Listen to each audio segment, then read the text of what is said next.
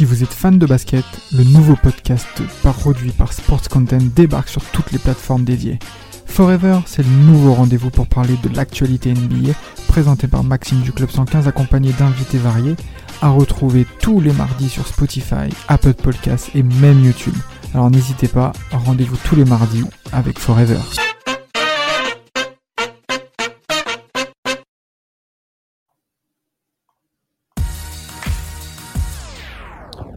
On est reparti pour 30 minutes de Serie A, 30 minutes de la nouvelle journée en Italie avec temps additionnel. On est avec l'équipe cette semaine, on est avec Florian, on est avec Karel, Imad et notamment notre cher Alan, qu'on n'avait pas vu la semaine dernière, mais qui est de retour. Qui est de retour bah, pour nous parler d'une très très grosse affiche, parce que là, ce week-end en Italie, on est garni, on est gâté, on mm. est bien loti. On commence avec Juventus Inter Milan, Alan, le derby d'Italie. Alors déjà, on va commencer par le commencement, la genèse Hein, pourquoi on appelle ça le mm. derby d'Italie? Pourquoi on parle de derby d'Italie? Ouais, bah écoute, ouais, c'est vrai qu'un derby, euh, historiquement, ça oppose deux équipes d'une même région ou d'une même ville. Et pourtant, ouais, pour pour qualifier la, la rivalité entre la Juve et l'Inter, on parle toujours d'un derby, le, le, fameux derby d'Italie, qui, qui traverse toute l'Italie avec euh, deux heures qui séparent euh, les deux villes. Euh, mais en fait, ce terme, il vient de la part d'un des journalistes les plus connus d'Italie au XXe siècle. Je sais pas si vous connaissez. Euh, c'est Gianni Brera. Et en gros, euh, c'est lui qui avait, qui avait dit que c'était un derby parce qu'en fait, en, en 61, euh, il y avait eu un affrontement entre les deux équipes et euh, il y avait tellement de, de, monde, tellement de tifosi euh, aux abords du terrain que le match il avait dû être annulé parce que il y avait tellement, il y avait des gens qui étaient sur la pelouse carrément. Et du coup, euh, ils, ils, ont décidé en fin de saison d'attribuer sur tapis vert la victoire à, à, la Juve. Et du coup, c'est parti en, en, embrouille et c'est comme ça qu'est venu le terme derby. Alors, on a euh, du coup, euh, voilà, c'était pour le point histoire. Merci, euh, merci Jamy. ah, donc, donc, enfin Stéphane Bern, pardon, Stéphane Bern. après, du coup, bah, c'est des équipes qui ont un peu quand même raté leur début de saison, qui sont actuellement hors du top 4. Est-ce qu'on peut penser que ces équipes finiront hors du top 4 ou que ça va se réveiller un petit peu? Ben justement, hein, c'est vrai que l'Inter, depuis leur victoire face au Barça le, au mois d'octobre, euh, ça va plutôt très bien. Hein. Il y a plus de plus de 2,5 buts marqués par match euh, et tout. Il y a Lukaku qui revient, donc c'est super euh, c'est super intéressant ce qu'ils font. Et de l'autre côté, tu as la Juve qui reste sur sur trois victoires d'affilée, avec notamment trois clean sheets. Donc c'est vrai que ça va être un, un affrontement très intéressant parce que c'est deux équipes qui ont, qui ont, besoin de points et du coup qui sont toujours à la recherche du top 4. Parce que si on fait un petit point classement euh, rapide, on, donc on a la Juve qui est septième avec 22 euh, points, l'Inter qui est sixième avec 24 points, et la Roma qui est quatrième avec un point de plus que l'Inter, donc ça se joue vraiment à, rien. Euh, donc ma question pour vous, les, les, les beaux gosses, hein, c'est est-ce que la Juve et l'Inter euh, arriveront à, à, se hisser dans le top 4 cette saison? Euh, moi, je pense que la Juve, ça va être très compliqué. On l'a vu en Ligue des Champions, ils ont même plus le niveau euh, euh, bah, d'être un club de Ligue des Champions. Euh, moi, je trouvais, je m'étais fait de la réflexion, c'était quand tu vois l'effectif de la Juve et que tu vois il y a 3 4 ans bah justement l'époque où ils concouraient pour le titre et que tu vois actuel, c'est le jour et la nuit, il y a eu beaucoup de départs, là en ce moment avec pas mal de blessés, ils ont énormément de jeunes qui jouent, euh, c'est une équipe en totale reconstruction, on a déjà parlé d'Allegri, voilà, enfin en tout cas tout ce qui est euh, gestion de la Juventus, moi je voilà, moi, je pense que la Juventus cette saison finira hors top 4. L'Inter, il y a peut-être un coup à jouer derrière euh, l'AC Milan, Atalanta et euh, Naples. Euh, même si on a vu qu'il y avait d'autres bonnes équipes, on en a déjà parlé. J'ai vu que la Lazio Rome avait perdu le week-end dernier. La Roma, on sait c'est aussi un petit peu inconstant. Je pense que l'Inter a un bon, un bon coup à jouer pour la quatrième place, à voir à la forme après la Coupe du Monde évidemment. Mais la Juventus, je pense que ça va jouer la cinquième ou sixième place. Autant l'Inter, on peut légitimement se poser la question euh, s'ils finiront dans le top 4. Euh, mais la Juve, franchement, est-ce qu'ils vont finir dans le top 4 Vraiment Est-ce que vous pensez vraiment qu'elle va finir dans... Mais non. Mais non, évidemment que C'est surtout le nom qui ferait, ça ferait bizarre leur nom, la Juventus, parce que c'est juste le nom. Hein. Évidemment, c'était hmm. euh, plusieurs fois le, le champion. C'est pour ça que ça ferait quand même un, coup de tonnerre que la Juve soit pas dans le top 4. Ils ne finiront pas dans le top 4. Ils ne finiront pas, dans le top 4. Ils ont perdu cette saison contre le Maccabi Haïfa. Le Maccabi Haïfa. Est-ce que vous vous rendez compte de cette dinguerie quand t'es la Juventus? Alors c'est bien beau hein, de dire à, Galtier sur le banc, euh, t'es pas premier. Euh, ouais, mais toi t'es troisième, t'as pris trois points, euh, t'as fait la pire campagne de Ligue des Champions quasiment de l'histoire de ton club. Mm. Mais ouais, non, non je, je, sais pas où va ce club, mais c'est un peu comme non, c'est même pas en fait comme le CCI, cette équipe m'emmerde pas. Je, je, je, je n'ai pas beaucoup d'intérêt de base pour pour la Juve, mais euh, disons que ouais, ça, ça, ça, ça, me fait ni chaud ni froid qu'il soit dans cette situation-là. Ça me fait presque rire en fait de, de voir ça et qu'il n'y a pas forcément beaucoup d'action pour euh, que, que ça change. Même si euh, Alan l'a dit tout à l'heure, en Serie A ça va un peu mieux. Euh, c'est pas non plus euh, l'agence touriste quoi. C'est pas non plus. Euh... équipes en plus. Hein. Voilà, en plus. Donc là, franchement, l'Inter peut peut les enfoncer. Ben moi je te moi je, je, te prends un peu à contre-pied. Ça va être ça va être compliqué. Hein. Non, ça va être compliqué parce que je les trouve pas exceptionnels non plus. Mais euh, moi contre le PSG, typiquement, euh, c'était quand c'était hier du coup au moment où on enregistre, je les ai trouvés quand même assez intéressants. J'ai trouvé qu'il y avait au moins un sursaut d'orgueil, que, c'était intéressant aussi dans l'intensité. Euh, ils vont récupérer Chiesa qui a joué une vingtaine de minutes aussi hier, donc c'est quand même un gros retour, un très très gros retour pour la Juve. Euh, ils sont dans une forme très correcte récemment en Serie A, même si c'est contre des petites équipes, c'est des matchs qu'il faut gagner pour se remettre euh, dans une bonne dynamique. Donc sur euh, la durée, je ne sais pas, mais en tout cas dans l'immédiat, je les trouve plus intéressants que ce qu'on a vu en début de saison où ils étaient vraiment euh, vraiment très très pauvres.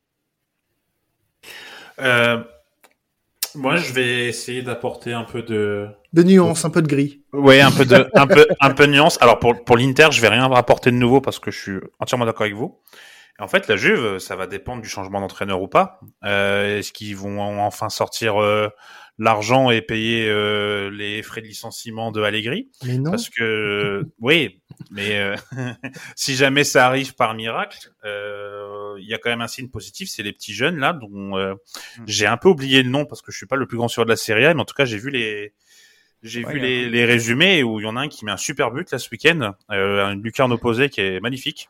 Mm. Euh, et si on a un, un entraîneur qui voilà arrive à gérer les jeunes et à mettre un projet de jeu cohérent, bah, il y a possibilité de finir en top 4. Mm. Parce que quand même, il y a de, il y a de la qualité dans cet effectif quand même. Juste rapidement, euh, si tu vires Allegri de toute façon, ça reste un aveu de faiblesse de la direction. Et la direction, si elle vire Allegri, tu te rends coupable en fait d'avoir gardé en poste un incompétent.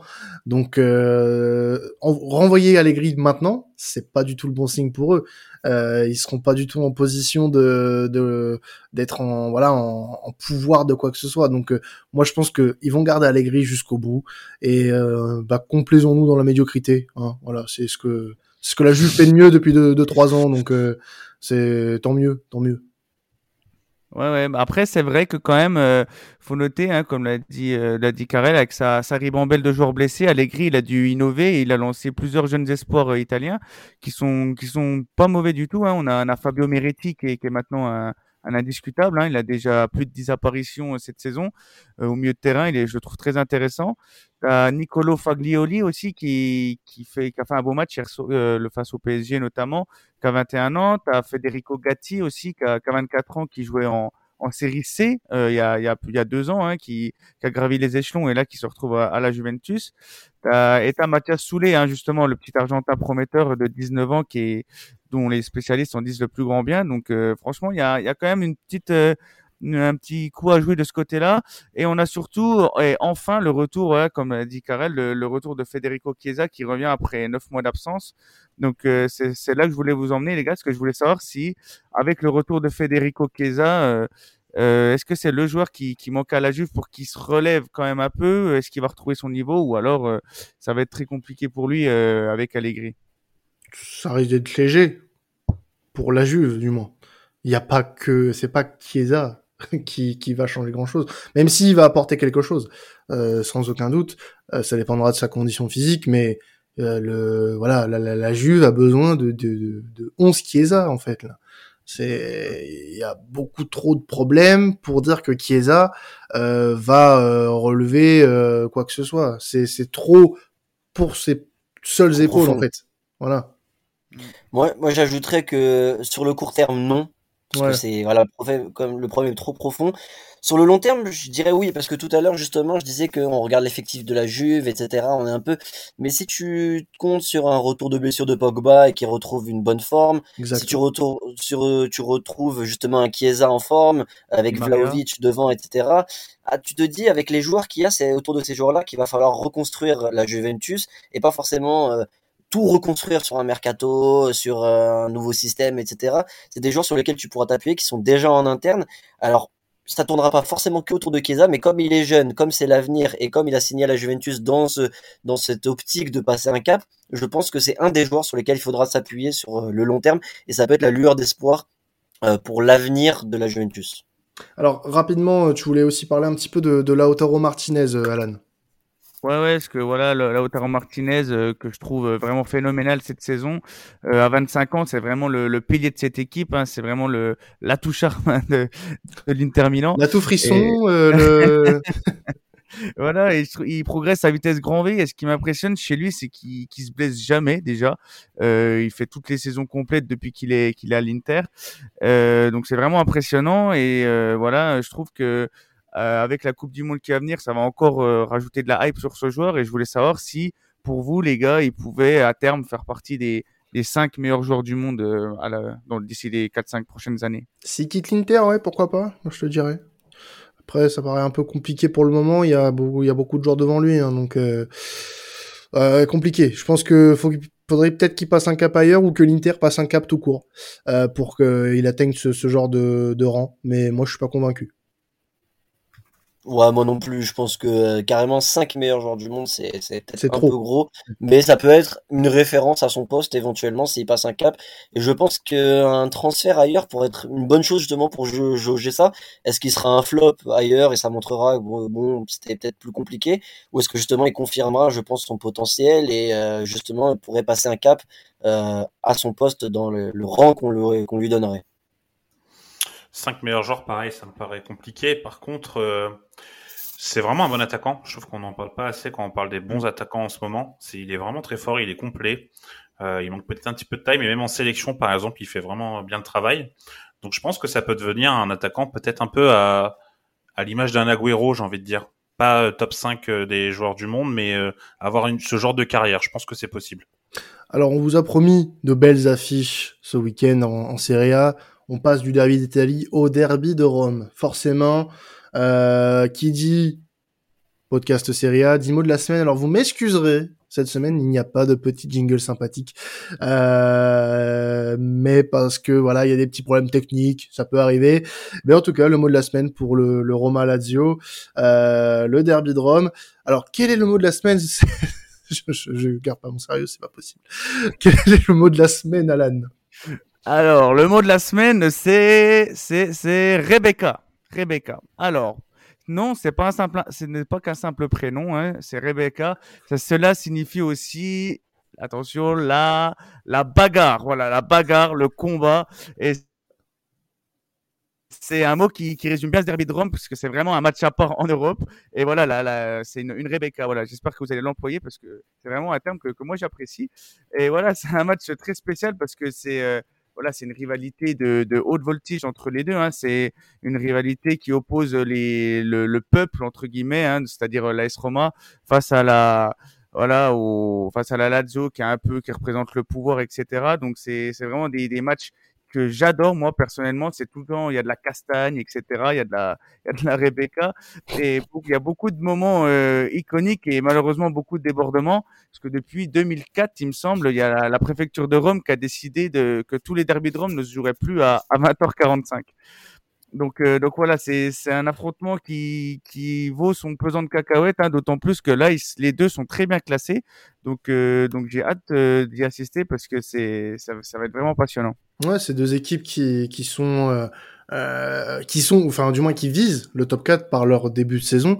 Euh, la Lazio qui est plus convaincante à la surprise, on va dire un peu générale quand même, parce que quand on on réécoute un peu ce qu'on disait en début de saison, on voyait peut-être un peu plus la Roma euh, avec l'effectif qu'ils avaient, la dynamique, euh, avec la victoire en Europa Conference League aussi. Euh, et étonnamment, la Lazio euh, bah, joue plutôt bien euh, et très bien porté par un coach qu'on connaît tous, qui a fait des merveilles en, en Italie avec le Napoli notamment il y a quelques années. donc voilà, c'est c'est presque pas étonnant de voir à quel point aujourd'hui Sarri fait du fait du bien avec cette équipe.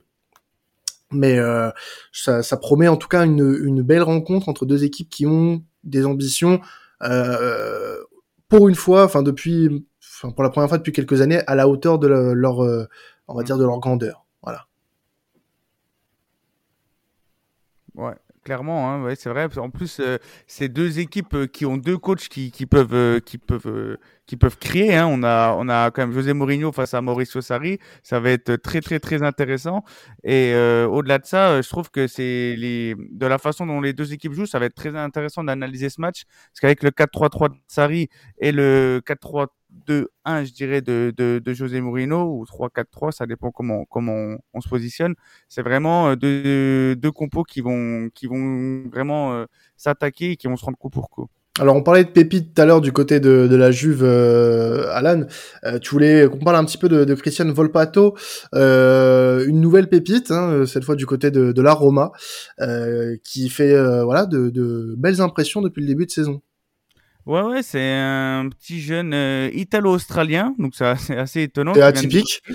Ouais. on, dirait les, on dirait les meufs sur Insta qui ont, 36, 000, 36 000 origines. Mais il a, voilà, il a, il a marqué son premier but la semaine dernière en, en rentrant en cours de jeu. Il a même été élu homme du match. Donc euh, ça sera forcément un joueur à suivre euh, durant ce match parce que s'il si, pouvait performer durant, durant ce derby, il rentrerait directement dans le cœur des tifosi. Euh, d'autant plus que c'est Francesco Totti qui a, fait le forcing pour l'avoir hein, en, euh, en, classe jeune. Donc euh, voilà, ça serait vraiment comme un symbole. Et, voilà, c'est un joueur qui est, a habile balle au pied, qui, qui sait fluidifier le jeu et tout. Donc, donc voilà, j'ai été très étonné par ce joueur et je voulais un peu le présenter parce que je pense que s'il marque dans le derby, il va faire une célébration, je pense, assez mythique. Bah écoute, on espère le voir en valeur lors de ce derby de Rome ce week-end. Euh, on va passer à une autre rencontre parce que là aussi, on reste dans la même lignée. C'est le choc des titans entre l'Atalanta et le, et le Napoli. Euh, match qui va être bah, synonyme de, de place de leader, hein, tout simplement, entre les deux équipes. Euh, Qu'est-ce qu'on peut nous dire sur cette rencontre? Est-ce que ça va être aussi explosif que les deux matchs d'avant? Ouais, ça va être bah pas peut-être pas dans les, tribunes parce que c'est des deux adversaires qui ont pas de qui pas d'antécédents euh, compliqués, mais c'est vrai que que l'Atalanta euh, peut pour la première fois euh, là mettre envoyer un gros signal en, faisant un beau score face au Napoli avec un Napoli voilà qui est, qui est toujours invaincu, qui est toujours enfin, invaincu en Serie qui ont perdu face à Liverpool, mais voilà ils étaient déjà qualifiés donc franchement c'est vraiment une équipe de Naples imbattable pour le coup.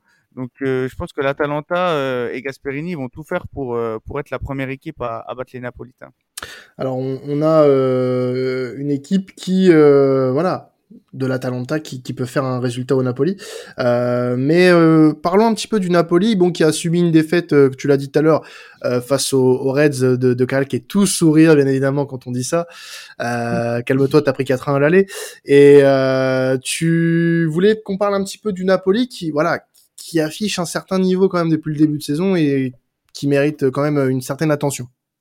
Ouais, ouais, hein, je pense que il y a peu d'équipes qui aimeraient tomber euh, sur elle euh, en, Ligue des Champions euh, pour les, huitièmes de finale. Hein. C'est vraiment une équipe redoutable, avec en plus un banc cette saison, hein, chose qu'ils n'avaient pas par le passé.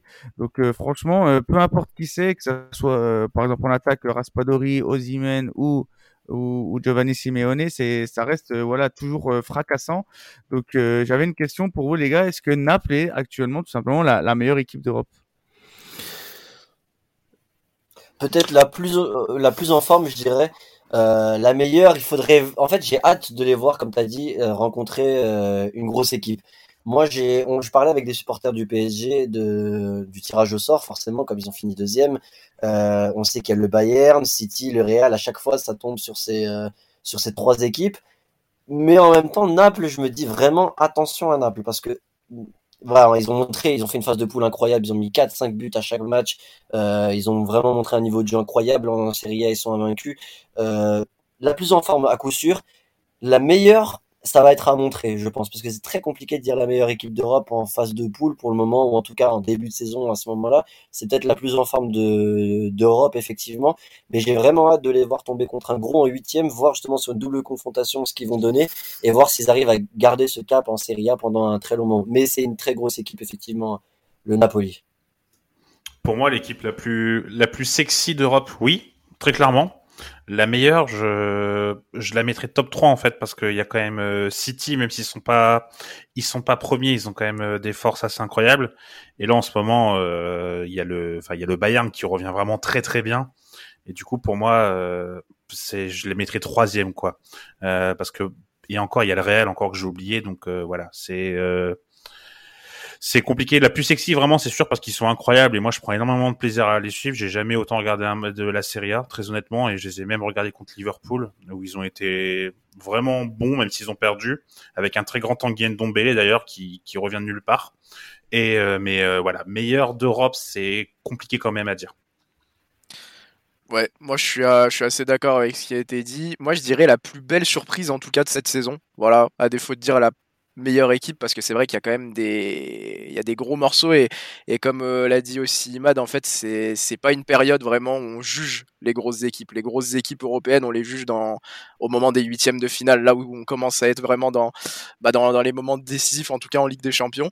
Euh, moi j'aimerais vraiment les voir prendre le PSG typiquement parce que je pense que c'est une équipe qui pourrait vraiment fortement embêter le PSG et, qui pourrait bien les surprendre. Je trouve qu'à toutes les lignes, il y a des joueurs super intéressants. Voilà, vous avez parlé des, des, plus en vue. Moi, j'aime beaucoup Lobotka aussi, dans un style peut-être un peu plus simple et, euh, un, peu moins un peu moins flashy, on va dire, mais, très intéressant aussi.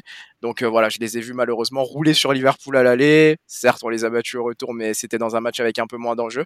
Donc euh, voilà, l'équipe la plus surprenante d'Europe cette saison, oui, la meilleure.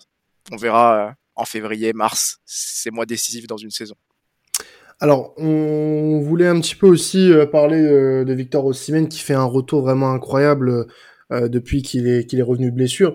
on peut légitimement se poser la question, Alan, de bah, est-ce qu'il va finir meilleur buteur du championnat? Toi, t'en penses quoi? Bah clairement hein, là il est, sur une forme olympique. Hein, il, a mis un triplé euh, contre Sassuolo le week-end dernier. Il a marqué contre Rome, il a marqué contre Bologne, etc. Il s'arrête pas de marquer et à tel point qu'il était blessé en début de saison, mais ça l'a pas empêché de devenir le, le, meilleur buteur du championnat actuellement avec euh, avec Arnatovic. Ils sont les deux à 7 buts. Donc euh, voilà, il y a, beaucoup de il y a beaucoup de hype autour de lui. On sent que c'est vraiment sa saison où il va où il va vraiment exploser. Euh, D'où ma question. Voilà, je voulais savoir si pour vous, il finira meilleur buteur du championnat, sachant qu'il y a Immobilier, il y a Vlaovic, il y a Raphaël Leao, etc. Il est tellement au-dessus, je trouve, en termes de niveau en ce moment. Euh, que euh, ouais, moi je le vois carrément. Pourquoi pas finir meilleur buteur Il est en, il est en constante progression depuis depuis son départ de Lille. Ses blessures l'ont un peu freiné. J'irais peut-être que euh, pour parfaire un petit peu son sa palette, il manque peut-être parfois un peu de lucidité quand il est dans, mm. dans la position du dernier geste, mais que quand il est voilà, il, reste très efficace malgré tout, mais il peut encore un peu cranter au-dessus euh, son, son niveau euh, d'efficacité et là ça devrait ça deviendrait vraiment un putain d'attaquant et ça deviendrait vraiment le meilleur attaquant et le meilleur buteur de Serie A à coup sûr. Bah, c'est surtout qu'il est servi vraiment dans les meilleures conditions, que ce soit avec Vara ou avec euh, d'autres joueurs. Et du coup, pour lui, c'est vraiment euh, idéal pour pouvoir être meilleur buteur. Donc, je pense qu'il sera meilleur buteur également. Et euh, je vais un peu paraphraser ce qu'a dit Quentin, mais ouais, par contre, il n'a pas toujours, on va dire, il n'a pas un Q football énormément élevé. C'est vraiment, c'est vraiment un tueur. Quoi. Il est la balle, il veut toujours tirer. Des fois, il devrait peut-être un peu lever la tête. Après, c'est pas forcément ce qu'on lui demande. On lui demande de marquer, donc il le fait mais euh, quand il arrivera à lever la tête au bon moment, ça deviendra vraiment un joueur euh, de très très haut niveau. Alors, du coup, qu'est-ce qu'on peut faire? On peut parler d'une affiche un peu moins glamour, hein, parce que forcément il y a la Milan dedans, euh, qui va recevoir la Spezia. oui, c'était un petit tacle pour toi, Alan.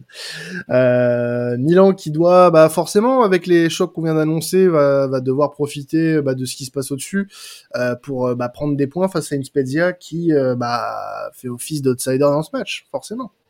Ouais, ouais, là, le, le match face à Spezia, ça devrait être une formalité hein, pour, pour euh, l'AC Milan.